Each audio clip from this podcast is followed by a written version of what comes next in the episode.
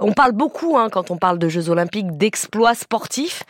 En vrai, ces grands événements-là sont aussi des défis logistiques et des prouesses techniques. Passer d'un praticable de gym, par exemple, à un parquet de basket, bah, c'est le défi auquel devra faire face Paris-Bercy. Vous savez, c'est cette arena euh, qui normalement d'ailleurs fait de la musique, c'est pour vous dire. Le tout en attend record. Répétition, c'était cette semaine et Clara Lecoq-Réal y était. Sofiane Meyaoui sait-il que le parquet sur lequel il joue ce soir-là a été posé à la hâte quelques heures plus tôt par 150 personnes? C'est toujours euh, très émouvant de jouer à Bercy parce que c'est un super terrain magnifique. Pour le rendre praticable, il a fallu enlever une demi-douzaine d'agrès utilisés deux jours plus tôt pour les internationaux de France de gymnastique.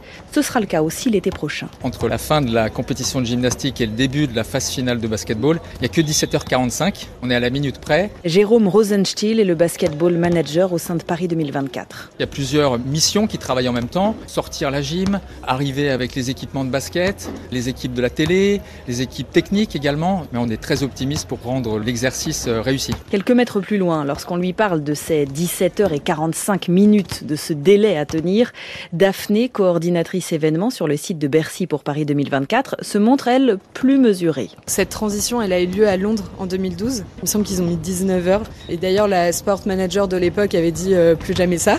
Donc on a décidé de la refaire euh, pour Paris, pour notre plus grand bonheur. Et donc on part de cette base-là, c'est vraiment un planning de plusieurs centaines de lignes.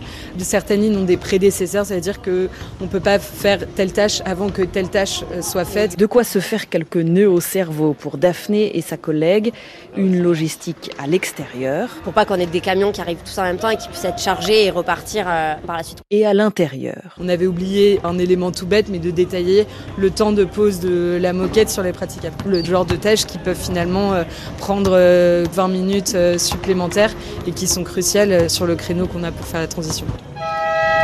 C'est sur ce praticable, sorte de podium pour les arbitres, qu'est installé Serge, marqueur pour le match amical qui tient lieu de test. Le 27 et le 4. C'est moi qui gère le score, qui gère les fautes. Ça retransmet sur le grand panneau en haut, qu'on ne regarde pas trop parce que sinon on aurait un torticolis. Ce sera le bémol, l'enseignement même de ce test. Le nouveau cube d'écran au-dessus du terrain est trop grand, trop haut, même pour les joueurs. Sofiane Meyaoui. Il y a toujours des petites choses à travailler, à revoir, et c'est pour ça que ces test events sont faits. Nous, sur le terrain, ben, on ne voyait pas le score. L'écran est tellement large, je me suis rendu compte que même sur le banc, c'était compliqué de voir le, score, donc il fallait vraiment reculer. Mais Jérôme Rosenstiel veille au grain. La dimension des Jeux Olympiques est totalement hors norme. C'est quelque chose de très exigeant. C'est un travail euh, encore plus poussé que les événements euh, qu'on a eu l'habitude d'avoir euh, en France. Il repart donc avec un cahier des charges un peu plus épais et une bonne dose de café pour continuer de préparer ces 17h45 minutes d'installation. C'était le seul test sur place avant les Jeux l'année prochaine.